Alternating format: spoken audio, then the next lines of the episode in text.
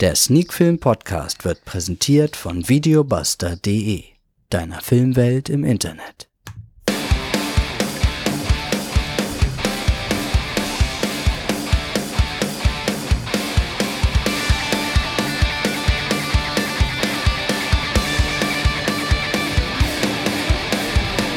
Sneakfilm Podcast 206. Heute mit dem Kinofilm Echo.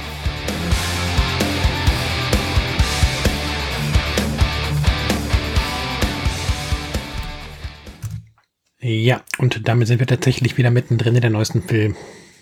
In der neuesten Film. Natürlich nicht in der nächsten Folge von Sneak Film To Go, der Sneak Film Podcast. oh mein Gott, was für eine schwere Geburt, aber egal, es ist schon wieder spät. Ähm, die Zeit hier, knapp halb elf abends, wo ich aufnehme. Aber was tut man nicht alles? Letzte Woche hat es zeitlich mal wieder nicht hingehauen, aber diese Woche rede ich also über den Film Echo, der gerade am 24.11.2022 in den Kinos gestartet ist im Verleih von Grand Film. Und ja, es geht um Folgendes. In Friedland ist die Welt noch in Ordnung.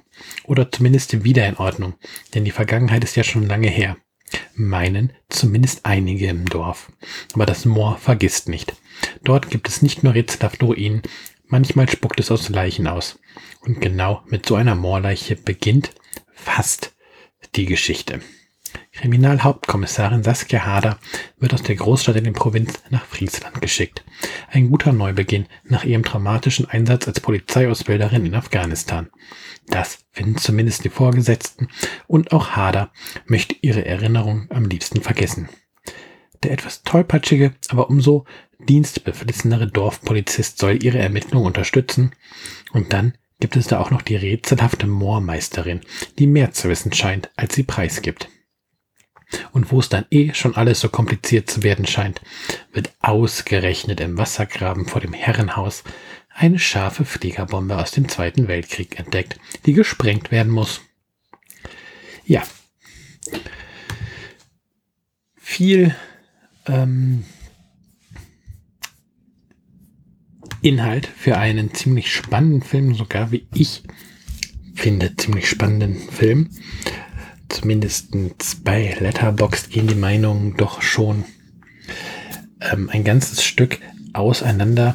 Der Film ist von Mareike Wegener, unter anderem vor der Kamera sehen wir Valerie Ceplanova, Ursula Werner, Andreas Döhler, Felix Römer und Oskar Kalmer und natürlich wie immer einige andere mehr. Und ja, es ist so ein bisschen Komödie, ein bisschen Drama, ja, minimal kommt vielleicht sogar Fantasy mit rein, aber da möchte ich jetzt nicht zu viel verraten. Und ja, der Film versprüht einen ganz eigenen Charme, der sicherlich nicht jedermanns Geschmack sein wird. Da sind einige Szenen bei, die wirklich super skurril ist. Und viel passiert ja tatsächlich wieder in den Zwischentönen. Der Film lässt ganz viel Raum für Interpretation und ja, sieht seine Handlungsstränge vielleicht mehr so ein bisschen als Rahmenhandlung, um ganz besondere Personen zu zeigen. Ich meine, tatsächlich, wenn man die Eröffnungsszene nimmt, die haut einen erstmal so richtig in die Sitze und ja, danach ist man wirklich gespannt, was der Film noch so bringt. Danach folgen dann tatsächlich sehr ruhige Töne. Man lässt sich sehr viel Zeit, die Hauptdarstellerin auch zu entwickeln und ja, ihre Vergangenheit zu beleuchten und ihren Kampf mit ihrer Vergangenheit. Ähm, aber man langweilt dabei nicht und bringt trotzdem diese Geschichte, die in der Jetztzeit spielt, ähm, voran. Hat einige wirklich, dann hat einige wirklich skurrile Dialoge in dem Film, ähm, wo ich schmunzeln musste und ja, auch kurz davor mal war, so richtig loszulachen. Ich stehe total, wenn ein Film sich auch mal traut, so ein bisschen in die Absurdität abzudriften, aber bewusst halt in diese Absurdität abzudriften und nicht etwa, weil man handwerklich nicht äh, in der Lage ist, was umzusetzen oder weil das Drehbuch so hanebüchen ist, sondern wo man merkt, dass ja dieses Abdriften in dieses Absurde genau das ist, was die Macher wollten. Und ja, Mareike Wegner scheint es an unterschiedlichen Stellen tatsächlich gewollt zu haben und auch wunderbar ähm, wurde eben dies dann auch umgesetzt. Ähm, ja, es gibt später im Film eine ganz zauberhafte Szene mit einem Papageien und ja, wie gesagt, auch so manch anderer Dialog lässt einen dann schmunzeln. Wenn man sich denn drauf einlässt, wenn man hier ja einen Film erwartet, der einem die Fakten vor die Füße schmeißt, der einen ja alles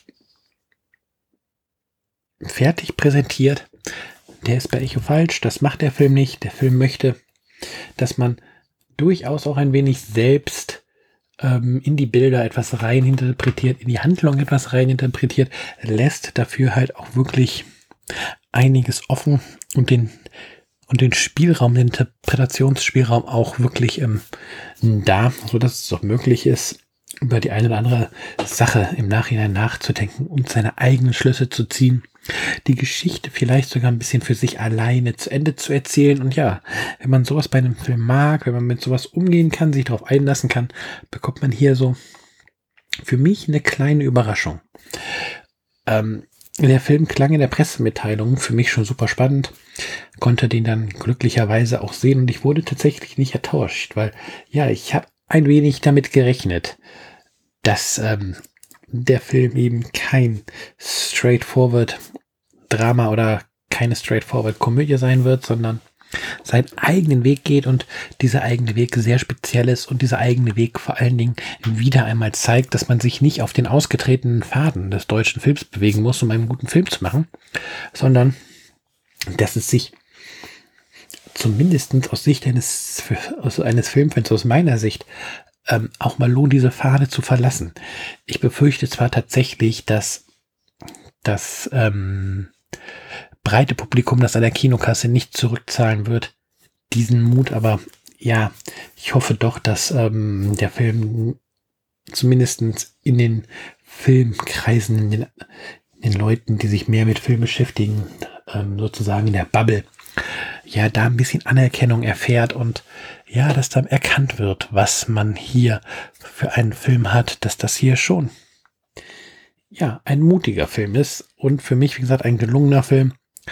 Man sieht und hört manchmal, dass das Budget nicht perfekt war oder nicht hoch war, aber das ist ja auch etwas, wo ich durchaus mit leben kann, wenn ein Film mit Herz gemacht wurde und mit einem kleinen Budget finde ich das nicht schlimm. Ich finde es andersrum halt viel, viel schlimmer, wenn ein Riesenbudget da ist und man hat das Gefühl, ja, eigentlich ist das hier mit dem Taschengeld gedreht worden oder lieblos gedreht worden. Von daher so rum, wie es hier ist, alles okay. Damit kann ich leben, dass der Ton nicht immer stimmt. Ja, dass auch ähm, das Szenenbild teilweise dadurch doch schon reduziert ist und alles, aber das macht, wie gesagt, überhaupt nichts bei dieser Art von Film. Mich hat Echo deswegen, ne, nicht deswegen, mich hat Echo insgesamt ähm, echt unterhalten. Ich habe sehr, sehr viel Spaß mit dem Film gehabt. Und ja, wie gesagt, ich befürchte, dass ich relativ alleine erstmal mit der Meinung dastehe und hoffe, aber dass noch ein paar andere Menschen diesen Film für sich entdecken und dann auch mit mir ähm, konform gehen. Von daher gibt es von mir für Echo. 8 von 10 Punkten. Wie gesagt, am 24.11. im Kino gestartet. Ein Heimkino-Release ist mir noch nicht bekannt. Schaut, ob ihr den Kino noch erwischt. Ansonsten haltet die Augen auf jeden Fall offen auf eine DVD oder auf eine Blu-ray. Und dann, ja, schaut euch den Film an. Und wir hören uns hoffentlich nächste Woche wieder. Ich hoffe, es schafft dann noch nächste Woche einen Podcast aufzunehmen. Bei der nächsten Folge Sneak Film To Go, der Sneak Film Podcast.